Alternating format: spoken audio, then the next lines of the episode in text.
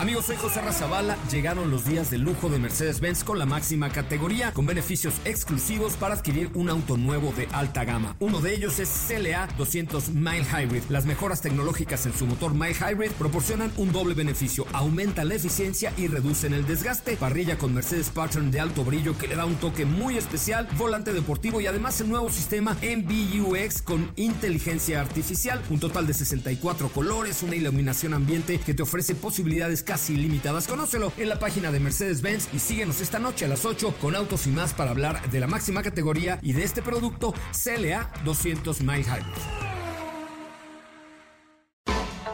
MBS Radio y el Dr. Zagal han dispuesto una generosa y elegante mesa para celebrar este banquete. ¡Pasen! Y sean bienvenidos a degustar los manjares de este menú, especialmente seleccionado para los paladares más exigentes. Esperamos que esta experiencia cultural les deje buen sabor de boca, aquí en MBS 102.5. ¿Cuál es la capital de Portugal? ¿Qué terrible terremoto sacudió la península ibérica en 155? ¿Cuáles fueron sus consecuencias? ¿Quién es Sheldon Cooper? ¿Cómo se identifica un genio? ¿De dónde viene la canela? ¿Quiénes son los mayores exportadores en el mundo? ¿Qué platillos se pueden preparar con ella? ¿Cuál es el temible secreto del retrato de Dorian Gray?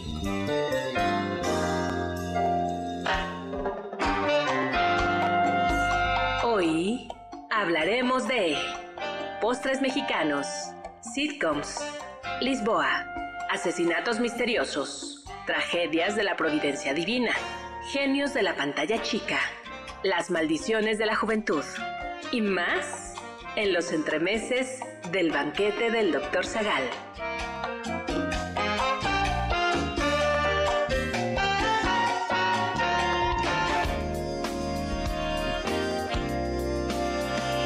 La cabina se inunda de un olor delicioso, el dolor de la canela, tomaremos un avión para visitar Lisboa y probar sus deliciosos pasteles de nata. En el avión veremos a Sheldon Cooper. Y finalmente, para terminar de matar el tiempo, leeremos un libro de Oscar Wilde, El retrato de Dorian Gray.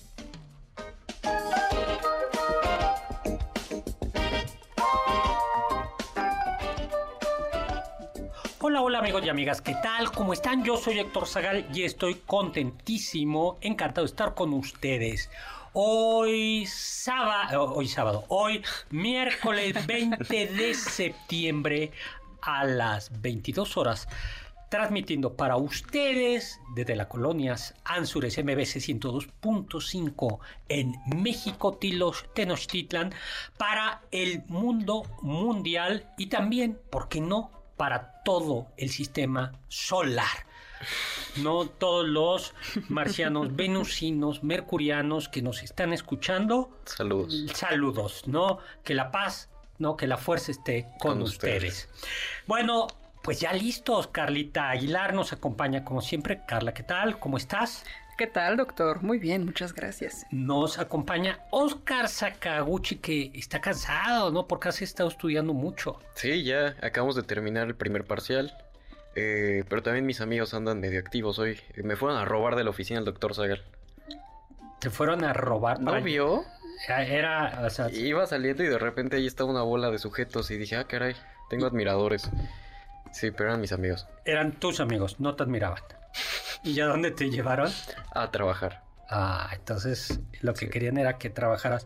Oye, ¿no le tienes que agradecer a Ida Rosas nada? Sí, ya le mandé mensaje. Muchas gracias por la eh, por el paquete de chocolates ahí. Eh, estaban muy buenos, ¿verdad, doctor? Estaban muy buenos. Es que eh, eh, eh, no resistí la tentación y me comí uno. No, es que no vi bien la nota, es la verdad. Entonces la abrí, me comí y cuando ya vi la nota. Cuando quedaba uno dije, ah. No, solo era, pero, pero se lo confesé. Sí, muchas gracias. Ahí. Bueno, y también gracias por el vinito tinto que me mandaste. Perdón, no vino tinto, un delicioso vino rosado. Uy. Bueno, pues hablemos del ingrediente la canela. Bueno, estamos en vivo 5166105, mi Twitter arroba o mi ex No, eso Ay, suena mal, no, eso suena mal. es Twitter, como Twitter. Arroba hzagal, zagal con z. Vamos regalando un Yo creo libro, que ya nos ¿no? van a correr, ¿no? Porque ya hay que pagar también. Bueno, ya vamos a tener que pagar. Por Twitter. O sea, si dices Twitter, ¿te cobran? No, o sea, Ah, Es como la palabra maldita. Elon, o sea, Elon Musk Sí. ya quiere que la gente pague para tener Twitter. No, pues me paso, me sigo en Instagram y en TikTok. ay, no, abro MySpace otra vez. O en OnlyFans. ¿Qué? Abrimos, Bueno, se supone que está abierto a todo, abrimos ¿no? No solo a una Tú, categoría. Claro. Qué po- podemos tener el banquete en OnlyFans. Pero, Suena bien, pero- quizás nos vaya bien monetariamente, sí. ponemos a Oscar. Sí, o sea, si, si de por sí ya se aprovecha mucho el Sí, mira, si ponemos amor. tu cara, yo creo que varios seguidores el primer día sí tenemos. Pero solo vamos a hablar de filosofía. ahí. Así Bien, es. oye, hoy elegimos como ingrediente la canela. ¿Te gusta la canela? A ver, platillos con Me canela. encanta. Arroz con leche. Arroz con leche. ¿Tú? Yo me topé con unos que se llaman caballeros pobres. Uy, son deliciosos. Sí, que son un postre ¿Cuáles son esos? tradicional yucateco. Exactamente. Son unos panes eh, asados. No, bueno, No. no asados, o sea... ay, ¿Cómo Mm, se dice cuando los metes en aceite? Capeados. Fritos y capeados. Fritos y capeados. O capeados Mm. y fritos. Ujú. Con azúcar y con canela. Y se llaman Ah, los churros, claro. los Sí. churros. Bueno, yo, dos, dos platillos que me encantan que llevan canela son el mole poblano y el adobo poblano. Porque, en efecto, la canela no solo está en los postres, está en muchos de los guisos del barrocos, o bueno, medievales barrocos, y también Muy especiados, muy, ¿no? muy Los especiados. Pues lo recuerdo como si fuera ayer. En los primeros... eh, el- mi- Milenios la humanidad. Eh, eh, re- recuerdo perfectamente esos rollitos de canela que probé por ahí por Mesopotamia en el 2500 antes de Cristo. No, no se sabe de cuándo es la canela. De- de- se, se cree que ya se comienza, comienza a cultivar hacia el 3000 antes de Cristo y no se sabe bien a bien de dónde es el árbol de la canela, si de Sri Lanka, cuyo nombre eh, colonial era Ceilán, y ya veremos cómo Ceilán alude a una de las etimologías, a la etimología griega de canela, de India, que ya también va a cambiar de nombre, o de Ah. China. Pero lo cierto es que ya en Oriente Medio, en Mesopotamia, pero sobre todo en Egipto, era un ingrediente eh, verdaderamente apreciado. Algo bien importante es que la canela, decía un amigo mío, si no eh, se sigue dando en esas zonas, porque dice cuando en, ori- en algunos países de África, pero sobre todo en Asia, dice los intentos de plantar canela en México, dice sabe a triplay. No, no tiene. Mm, eh, es, es una corteza, tal cual una corteza, es una corteza Del canelo, del árbol del canelo. árbol del canelo. Los egipcios eh, la usaban como sustancia aromática para perfumarse, también servía para rellenar las momias egipcias. Y es que tiene componentes que protegen del crecimiento de bacterias, lo cual justamente sirve para la preservación. y también para perfumes. Y según algunos, cuando la reina de Saba va a visitar al rey Salomón, no solo va a ella como regalo, sino también porque lo sedujo, sino también lleva Grandes además, tesoros, incluida de la canela. canela, de la que se, de- se decía que era afrodisíaca. Yo no lo sé. Todo el mundo toma, ¿eh? Oscar dijo que sí, él Yo sí lo sé. sabe. ¿Sí? ¿Sí es afrodisíaca? Pues me han contado. Te han contado. Ah, Sí. Pero no, ya no fue A tu experiencia. edad y ya necesitas té de canela. bueno, ay, yo no, yo me proponía no Dije, decir me han contado. Ah, bueno, a tu amigo, ¿de qué edad? Bueno, ya no me digas. Eh, resulta que los fenicios eh, comerciaron ya con la canela y más tarde los árabes la llevaron porque se comenzó a dar también la canela no solo en, en la India, sino en, en Ceilán, Sri Lanka, sino también en algunas islas situadas en cerca de Zanzíbar, en las costas del Índico africano. Eh, ¿Quiénes fueron los que le llamaron canela? Al parecer, perdón, los fenicios le llamaban algo así como guinamon. Guinamon. Y los griegos le llamaron quinamon, con Y, o quinamon. Esto de la Y tendrá su importancia porque la, la Y griega es U, pero de ahí a hay un paso, cinnamon, ¿no? y así pasó también a latín, ¿no? Eh, era los, se sabe que los romanos la traían desde la lejana India y, más tarde, en la Edad Media, los venecianos controlaban, la, eh, controlaban el comercio de la canela. Era tan apreciada en la época romana que se dice que cuando Nerón cremó a, una, a su esposa, ordenó ordenó quemar toda una cantidad de canela para un año en honor a ella porque era carísima, era muy apreciada. Es exactamente, ¿no? Después, ya más tarde, con la caída de Constantinopla, fueron los portugueses los que eh, controlaron la canela, que como les digo, si uno ve los recetarios medievales o los recetarios barrocos, está la canela no solo en lo dulce, nosotros tenemos como con el chocolate ese prejuicio de suponer que la canela... Sí, que solo está en postres, o en platillos dulces. Pero en realidad la canela es, es, es, picante, ¿no? Es una especia. Sí, que, tiene, en ciertas cantidades puede endulzar, sin embargo llega un punto en el que justo pica. Sí, pica, ¿no? Y por eso le decía al, al, mole, en los adobos, en estas salsas, queda muy bien. Hay una receta de vino caliente que lleva canela. Ay, es cierto. Ya una vez le dimos la receta. ¿De vino caliente? Claro. Uy, delicioso. Lleva naranja, canela. Pórtate bien y en Navidad traigo vino, Luego, eh, durante la edad, bueno, y, eh, y uno, ¿quiénes son los, uno de los grandes consumidores de canela? Es México, ¿no? Es México porque recordemos que las especies, que era lo que quería la ruta la sede de las especies, que era lo que quería Colón, en realidad los españoles al final sí la consiguieron, que es síguete todo hecho por España, atraviesas México, o lo que después sería México, y te sigues derecho a Filipinas y ya. ahí. Y a Acapulco llegaba no solo porcelana, marfil, seda, sino llegaba también especias, y entre ellas la canela. Y eso hizo que la canela fuese relativamente más barata en la Nueva España que en otros mm. lugares. Y esto llevó a que en América, mm, en, los virreinatos, en Perú, en Perú y en, al menos en Quito y en la Nueva España, en México, la canela se bebiera. Que eso era, o sea, las infusiones de canela, un té de canela.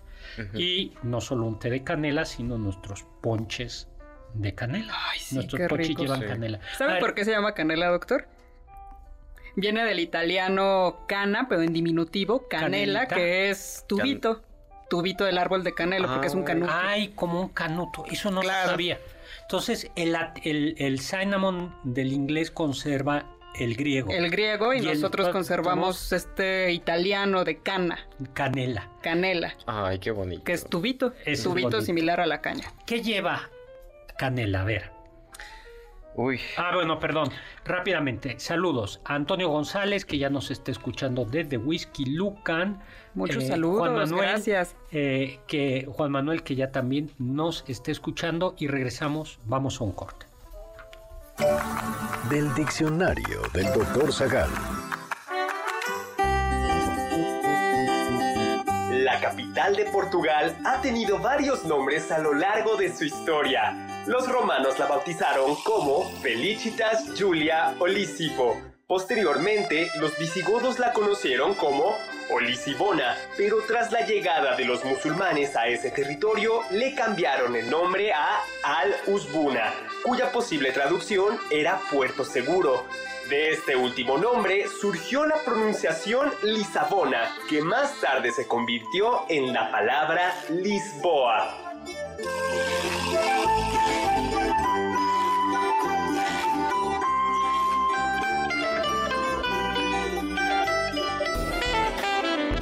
No te pierdas ninguno de nuestros menús y sigue el banquete del Dr. Zagal a través de las redes del 102.5 en Twitter, arroba mbs 102-5.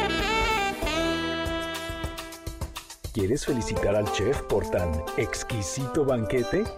Llámale al 55 51 66 1025 en MBS 102.5. Estás escuchando el banquete del Dr. Zagal. ¿Quieres contactar a los ayudantes del chef? Puedes escribirles en Twitter, arroba carlapaola-ab, Héctor Tapia, arroba Toy Tapia, Uriel Galicia, arroba U Cerrilla, Lalo Rivadeneira, arroba Geribadeneira.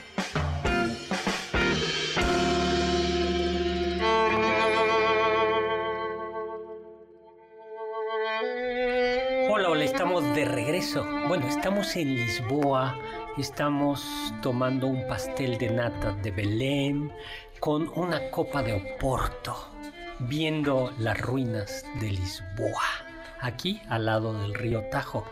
Y me acompaña Carla Aguilar y Oscar Sakaguchi. ¿Por qué la ruina? O sea, sí sé. Bueno, porque todavía hay ruinas en Lisboa. ¿No has estado en Lisboa? Ay, qué paz. Eh, Yo sí. Contra... El doctor. Yo sí. Sí, que nosotros con trabajo Tú no conocemos viajas, ¿verdad? tres estados de la República. y- Ah, bueno, vendí un reportaje hace algunos años Ajá. y estaba en España y entonces dije, pues era la exposición internacional y entonces vendí un reportaje y me fui con un amigo a Lisboa. Ay, qué padre, doctor. Ay, ¿Y qué verdad, tal? ¿Le gustó? Me encantó, me encantó. Me encantó, es una ciudad maravillosa, la gente es encantadora y es una ciudad, en efecto, todavía hay, hay algunos pedazos de ruinas que se conservaron del terremoto de Lisboa del 1 de noviembre de 1755. Y en efecto están los pastelitos estos, uy, deliciosos, bebimos Todo lo vino que lleve nata verde, suena genial. bebimos vino verde o porto, ¿Vio al bicho? vimos, cara. no entendí. El bicho. Cristiano ¿Cómo es? Ronaldo. Ah, Cristiano Ronaldo, Pero el él bicho. está en África, ¿no? Digo, Pero en es- África, es de eh, está en Francia, ¿no? Sí, digo, pero Digo, para en los España. tiempos, para los que fue, ¿hace cuánto fue? Bueno, lo vio de niño. Ah. Te auguro un gran futuro, hijo. Pues no. Está bien, doctor. bueno. No se Este, puede todo. Comimos bacalao, croquetas de bacalao. Ah, Eso suena delicioso. De- bueno, es un, sí, en Portugal se dice que hay eh, cientos de recetas de, para comer el bacalao y es delicioso. Bueno, pues Lisboa fue fundada por los fenicios, que es un puerto natural, o sea, es un lugar Con un puerto natural. por, por el puerto fluvial, eh, ya en el Atlántico. Los griegos llegaron también, los cartagineses también, y finalmente los romanos la conquistaron y la convirtieron en la capital de la Lusitania, ¿no?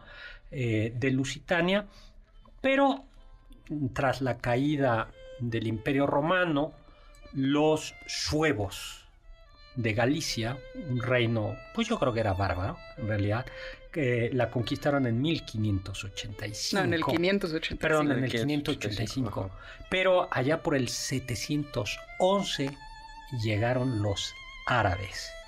Eh, luego los, eh, el- los reyes de la península la, conqui- la reconquistaron. Pero, Durante 10 nueva- años nada más. pero nuevamente los árabes se volvieron a hacer de ella hasta que finalmente en el 1147, eh, apoyados por la flota de la Segunda Cruzada, Alfonso I Enríquez la tomó. ¿Y qué es lo que pasó? A partir de entonces va desarrollando su boca. Bueno, ya tenía su vocación marinera y la siguió desarrollando. Por eso la comida de Lisboa es una comida de mar. Por ejemplo, en verano sacan como unos anafres y hacen unas sardinas asadas al carbón. Pero no se crean las, harina- las sardinas estas que feas. vienen, que Eh, consumen en su sí. latita. y No, no, estas son unas sardinas riquísimas, un poquito aceite de oliva, de, oli- de olivo. Ay, Uy, bueno.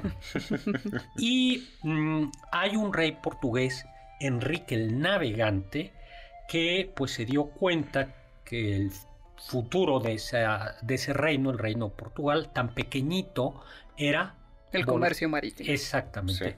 Y entonces se volcó, se volcó al mar. Ya para el siglo XVI hay que recordar que mientras que los españoles apostaron a cruzar el Atlántico, la primera apuesta de los portugueses fue circunnavegar África. Por eso hay colonias, eh, hubo colonias portuguesas a lo largo de toda África. Llegaron a la India, donde hasta hace poco había una colonia portuguesa que era Goa. Mi familia era de Goa, hasta que nos expulsaron eh, eh, de Goa. Y luego hay, y luego llegaron también a otra colonia, bueno, arrebataron, no, no, en, que en China, enfrente de Hong Kong, que es Macao, que hasta hace poquito es portuguesa y por eso era portuguesa y por eso Macao tiene iglesias barrocas católicas ah, enfrente de Hong Kong, ¿no? Y también Brasil, ¿no? Ya puestos por ese camino, eh, Brasil. Entonces era un imperio y es un imperio que sobrevivió al español, porque el imperio español cayó, pero todavía en el, hace los años, en, el siglo pasado, Angola, Mozambique eran colonias portuguesas. La verdad es que los portugueses eran unos gandallas. ¿Por qué?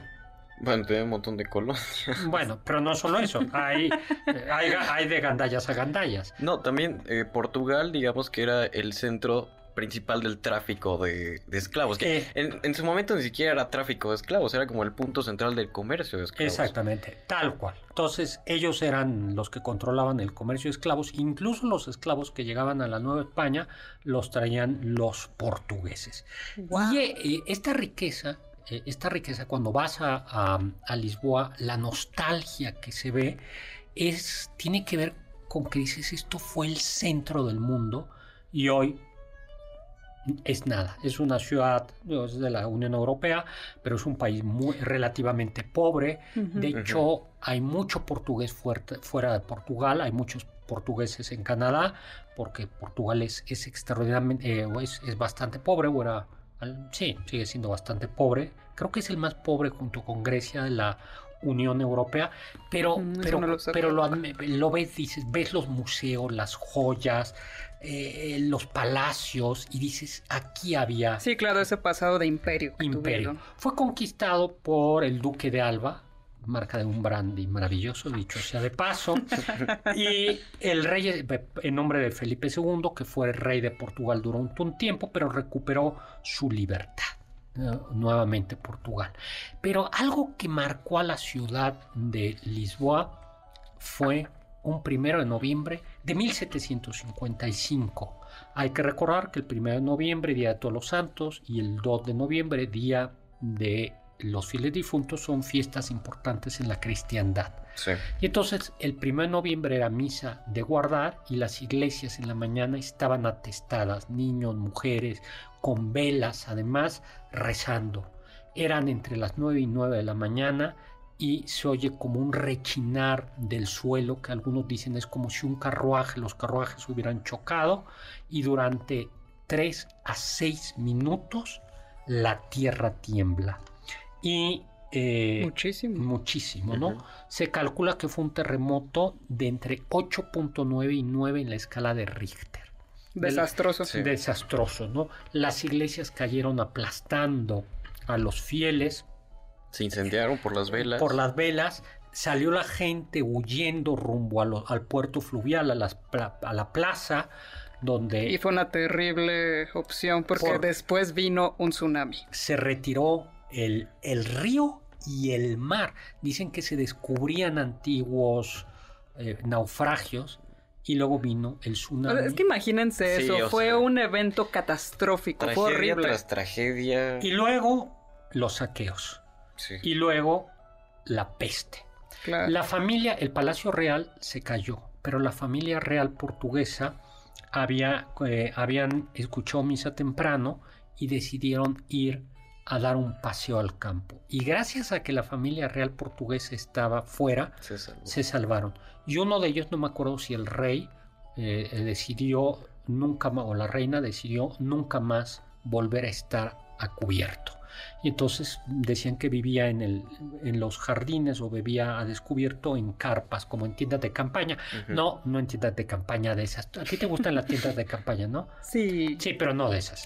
no, me imagino que... Eh, así de esas inmensas, ¿no? Claro. Pero el marqués de Pombal, eh, eh, que era el primer ministro, dicen que hizo lo que se podía, ya les contaré, reconstruyó y contuvo el daño y tiempo después se inauguró una nueva Lisboa más moderna. Pero aún siguieron las ruinas de Lisboa. Vamos a un corte.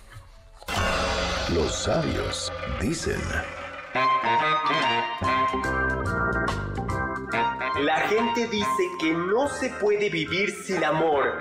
Yo creo que el oxígeno es más importante. Sheldon Cooper.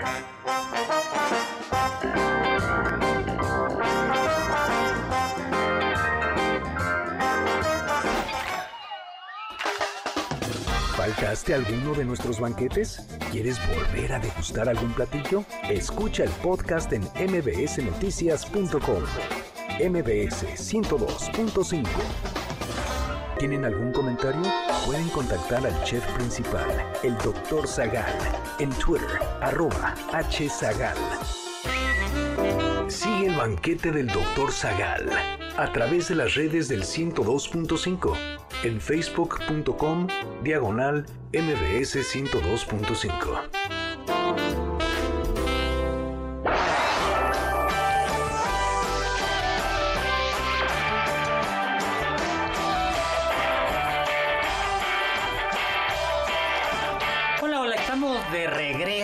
en este entremese del banquete del doctor Zagal.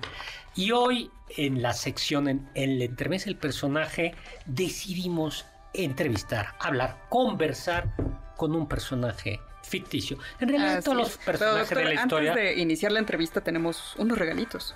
Ah, yo me los quería quedar. Usted me ha hecho lo mismo, doctor. Ay. Tenemos dos pases dobles para el musical El Mago para el 23 de septiembre a las 8.30 de la noche en el Teatro Hidalgo. Dos pases dobles para el musical Vaselina con Timbiriche para el 21 de septiembre a las 8 de la noche en el Centro Cultural Teatro 1. Además, es momento de que se vayan preparando porque Exa FM y La Mejor están organizando algo en grande. Dos estaciones, un solo escenario, el multiverso Colgate ya viene y aquí en MBS Noticias tenemos dos pases dobles. Pues muy bien, Al 5166-1025 y que nos digan quiero el pase doble. simplemente, así, quiero el pase doble, yo quiero el pase doble.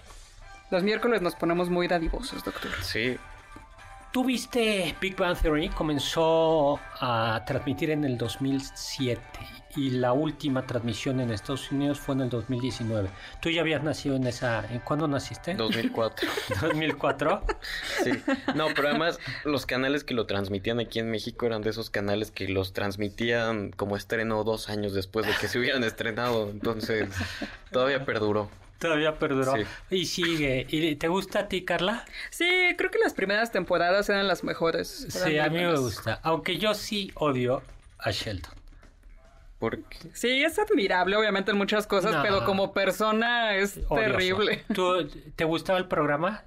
no, Eh, yo sí lo vi. ¿Sabes cuándo lo vi? En la, en la pandemia, en, en- en lo más oscuro de la pandemia. Eh, ¿Eso lo mantuvo a flote? Sí, bueno, otras cosas. Como, hasta ya. como llegó. The Blacklist. Eh, eh, Ah, me no lo he visto, Sí, vi. Y, y, y estas de Hallmark, que son series de detectives, pero todo dulce y bonito. Y nunca ves al muerto. Sí, Ah, sí me claro. dediqué a ver co- cosas así. Pero, bueno, Sheldon Cooper. A ver, díganos si les gusta Sheldon Cooper, ¿no? Bueno, Sheldon Cooper eh, es un físico teórico del Caltech. Ya sabemos que su mejor amigo es Leonard.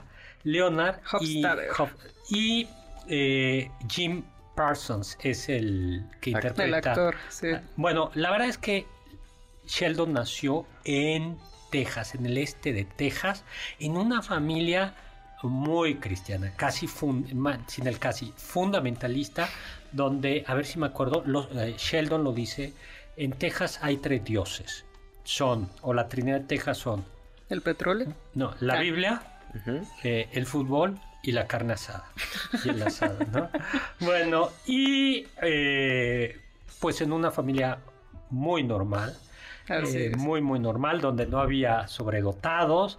eh, tiene un hermano que siempre lo bulea y tenía una hermana, Una hermana me- melliza, ¿no? Ajá. que no tiene, no se parece. Si no tiene su misma inteligencia.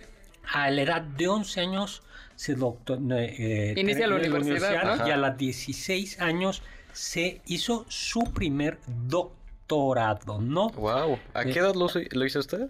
Yo a los 26. Ay, sí. Sí. Ve- 10 años de diferencia. Pues sí, yo, yo soy un niño normal. ¿no? Ya saben, 26 años doctorado es la normalidad. Sí. Luego, eh, ahora es super nerd, ¿no? Es super nerd. Habla, Sí. eh, habla Klingon. Ay, pues. Que es este lenguaje de la serie de Star Trek, ¿no? Sí, sí, sí. Que- pero sí hay gente que lo, que Sí, lo claro, habla, también ¿no? hay Sí. gente que habla el élfico, ¿no? Del Señor de los. Anillos. Ajá. Su coefi- coeficiente intelectual es de 187. 81. Yo eso sí no sé, nunca me lo he medido y no me lo voy a medir. Pero se supone que el promedio está, me parece, entre 98 y 109. Algo normal. Eh, de 110 a 119 es normal, pero alto. De 120, digamos, a 130 ya sería como que muy excepcional. Entonces 187 sí es como. Se supone de- que es más que Einstein, por ejemplo. Ajá. Por eso es el Homo novus. Él mismo dice, yo soy un hombre nuevo, no una nueva raza. Claro, la inteligencia. Sheldon. Tiene, Te contaré un chiste y tu cerebro va a colapsar. Sí. eh, tiene manía, ¿no? Tiene ornitofobia. Porque, dice él, ornitofobia es a, la- a los pajaritos, que de chiquito... cuando Un colibrí bebé, lo atacó, ¿no? lo En su carrito. Sí, y luego es súper rutinario, muy, Ay, pero muy eso está súper bien. A mí eso me parece muy padre. Su apego a la higiene eh, y además... A las reglas. A las reglas, pero algo bien curioso y por eso yo digo que no es tan inteligente, es que no entiende la ironía ni el sarcasmo, sí. Claro. ni el doble sentido. Sí, claro, como un gran físico y matemático teórico, únicamente sabe de lenguajes unívocos y todo el lenguaje coloquial es un equívoco completo. Y la literatura. La ¿no? literatura, los chistes, Sí, meta- o y sea, por, por eso no, es incapaz. Por eso no entiendo los chistes y por eso sus chistes son malísimos, malísimos. Bueno, o sea, sí, son terribles. son, son terribles. O sea, no hay Pero son tan malos que son buenos. Ti- Tiene una frase que a mí me gustó, que le iba a poner los sabios dicen, pero mejor puse una de desamor, este, que decía, lloro porque me da tristeza que todos sean estúpidos. Es como, de, wow. Ah, esa es buena. Sí. Y siempre remata, ¿no? Con bazinga. Batzinga. Para decir, esto es un chiste. Sí. Esto es un chiste. Por si no te has reído aún, Pero es bien, ahora. es bien importante esto, cómo la ironía Ujú. la- Se le la- escapa Se le escapa, totalmente. porque la ironía consiste, lo hemos platicado aquí, en decir lo que se niega afirmando lo que se niega. Ok. Ah, Bazinga. Batzinga. No, eh, yo solo sé. Ah, pues es manejar distintos órdenes Sí, del lenguaje. sí, yo solo sé que no sé nada. Bueno, cuando, cuando Sócrates va y habla con alguien y le dice, ay, por favor, Él es uno de los reyes de la ironía. sí, eh, explícame. Una plática entre Sheldon y Sócrates. ahí. No, no, no, o sea, se- eh, no, no habría tal. Sintaxis. Yo creo que Sócrates estaría feliz, pero Sheldon sería incapaz de contestarle nada. Sí, a lo mejor cuando comienzan a hablar de geometría. Probablemente Eso eso. sí, ¿no? Pero, eh, pues sí tiene, pero también algo es que es cero empático. Claro. Es súper egoísta, es muy, muy, muy, muy egoísta. Eh, pero muy, muy, muy egoísta y sus habilidades sociales son pésimas. Por eso en realidad eh, solo tiene a Leonard y a sus otros dos amigos. Que algo interesante es que Leonard consigue que Sheldon logre ser cortés hasta cierto punto o que tenga algunos valores como la amistad y demás y le dice que es una regla. Es que esto es una costumbre y entonces como Sheldon es muy apegado a las reglas, a las normas, dice, ah, ok, de acuerdo, entonces voy a decir buenos días cuando entro a un lugar. Porque es una Sí. regla. Pero, pero solo porque es una regla, O no sea, porque quiera ser amable con otros. Siempre es muy cuadrado. Ahora, el personaje genial que más es Penny.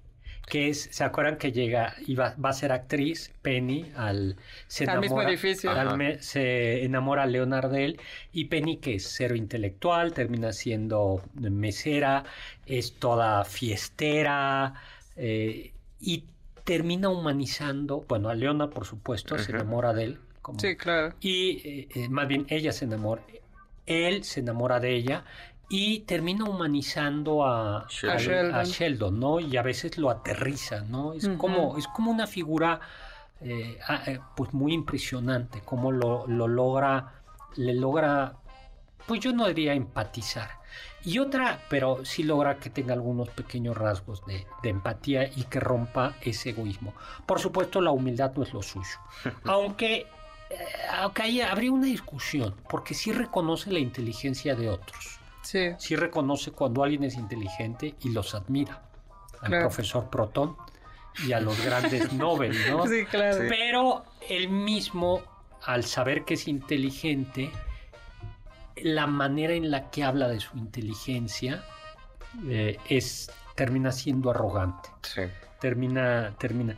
Y luego, para sorpresa de todos, se termina enamorando de Amy. Amy, que es también bastante Es mucho como él en realidad, no tan al extremo, porque ella sí tiene empatía, de hecho quiere encajar, admira mucho a Penny porque es como esta típica chica de la preparatoria a la que le quieres caer bien porque es la popular, es la bonita, la que tiene novios, y ella aspira a eso, entonces claro que tiene una tendencia humana a sentir empatía por otros. Y luego su mamá, que es la que puede controlar a, Ah, a Sí. Sheldon. Es la ¿no? única que puede, Puede controlarlo controlar- realmente. ah, Sí, es la única, ¿no? Y que fue la que le dijo, no destaques por tu inteligencia porque te van a bulear. Ahora, ya al margen de eso, o, o en torno a esto, la gran pregunta es, a ver, ¿los genios en realidad tienen que ser excéntricos? Ya lo hemos... Eh, A ver, Kant, las fuentes sí nos dicen que era bastante excéntrico, ¿no? Sí. Y despidió a su mayordomo, a su sirviente que le No, había que era su amigo Sí. de años, años, de sí, décadas. y lo despidió porque creía que le estaba robando. Eso. Sí, sí. Y Mo- luego. sí. Mozart también era. Pero no, a ver, Mozart podía ser como anti. Pero era fiestero, ¿no? Sí. O sea, Mozart era un genio, pero Mozart llega crudos de- a terminar una ópera. ¿no? O Sí, en ese sentido hasta se parece mucho al pueblo, ¿no? En Sí. realidad, o sea, él tranquilamente podría entrar a una cantina a beber Sí. con alguien que no sepa de música. O sea, Sí. pero es que ya lo platicábamos el otro día. Todos tenemos cierta excentricidad, pero no todos eh, tenemos una biografía que se dé a conocer a todo el mundo. sí. Claro, pero el punto es si ser genio implica que seas excéntrico. Pues mira, excéntrico supone de alguna manera salir del centro. ¿no? Ya, entonces, si tu inteligencia va más si allá- en efecto una persona es, es, de es muy inteligente, vas a tener que hacer un ejercicio distinto para, para hablar con otras personas que no tienen tu misma inteligencia, ¿no? Claro. Yo creo que ese es un poco, poco el punto. Y además, los espacios en los que se reúnen, ¿no? Nuestra sociedad es una sociedad en donde justo para potenciar los- a la gente más inteligente se generan estos espacios, universidades centrados y además son enormemente competitivos, Sí. Enormemente competitivos. Y eso yo creo que quita a veces empatía. ¿Les cae bien Sheldon o no? Vamos a un corte y vamos a hablar de otro personaje muy peculiar. Escuché que... La canela posee propiedades que le dotan de características únicas gracias a sus aceites esenciales y a un elemento llamado cinamaldehído, el cual se encarga de darle su aroma y sabor tan inconfundible a la canela.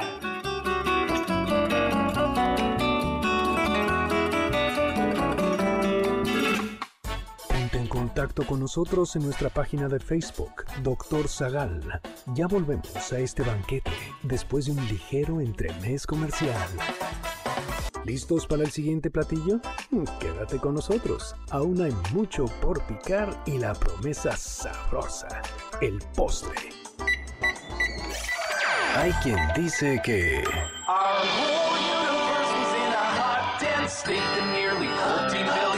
Los actores que conforman el elenco de The Big Bang Theory también tienen talentos musicales. Y es que Johnny Galecki, quien interpreta a Leonard, sabe tocar el violonchelo, mientras que Jim Parsons, Sheldon, aprendió a tocar el theremin para la serie. Majin Bailiak, actriz de Amy, hizo lo mismo, pero con el arpa.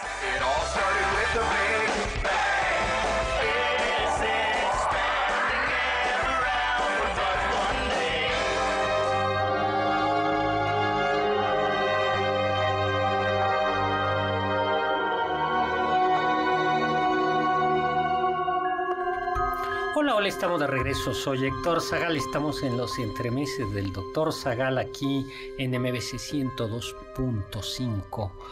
Con- Doctor, Ay, perdón. es que Aguilar, tenemos Oscar un Sakaguchi. mensaje muy especial A para ver. Oscar de Sofía Segovia de la colonia Martín Carrera que dice que le da mucho gusto escucharnos, pero sobre todo al soldado del amor. Y dice que ojalá que pronto encuentres una bella chica que te valore. Ay, Eso. muchas gracias. Pues no ya. creo, pero gracias por los buenos deseos. Oye, sí, sí la vas a encontrar. ¿De qué color es la tarjeta de crédito que tienes? Oye, acá había aquí, acabo de ver, eh, me mandaron un, un tweet, pero no lo, ya lo perdí. Eh, que con una foto de nosotros. Ángel nos la mandó. Bueno, pues perdón, es que no si sé. le da notificaciones, Doc. No, perdón, amigos, ya, perdón, de ex. No, ya, yo creo que algo está pasando aquí porque, pero bueno, como sea, el retrato de Dorian Gray. Escucha, ¿tú, tú lo leíste, Oscar? Ah, bueno, entonces ahí está la respuesta. Leído y hasta, Ahí hasta la película vi. Ahí está, la- hay muchas la respuesta. Ahí está la respuesta. ¿Pero cuál es la respuesta, doctor? ¿El hedonismo? ¿La respuesta Bueno, de qué? Que predica Lord Henry. Entonces, exactamente, no, esta obra fue originalmente un cuento publicado en 1890, después se va a ir haciendo más grande y es Le un- van a hacer varias ediciones. ediciones, y es un magnífico eh, relato, ¿no? ¿Cuál es la historia? No, la historia es, pues iba a decir relativamente sencilla. Un joven apuesto eh, que se llama Dorian Gray.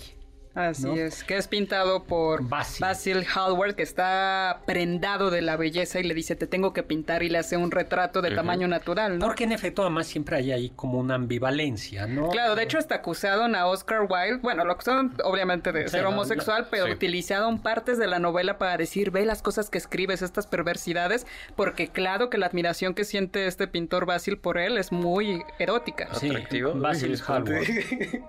¿Qué?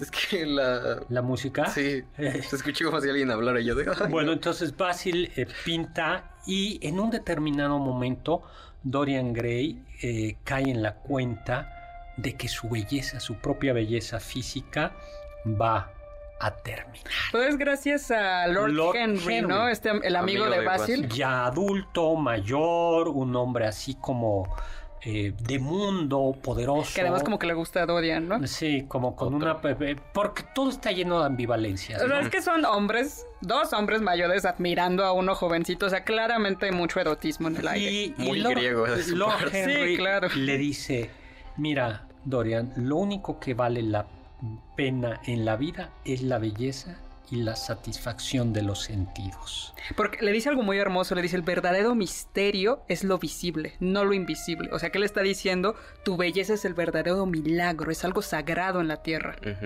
Y entonces, ¿qué es lo que pasa?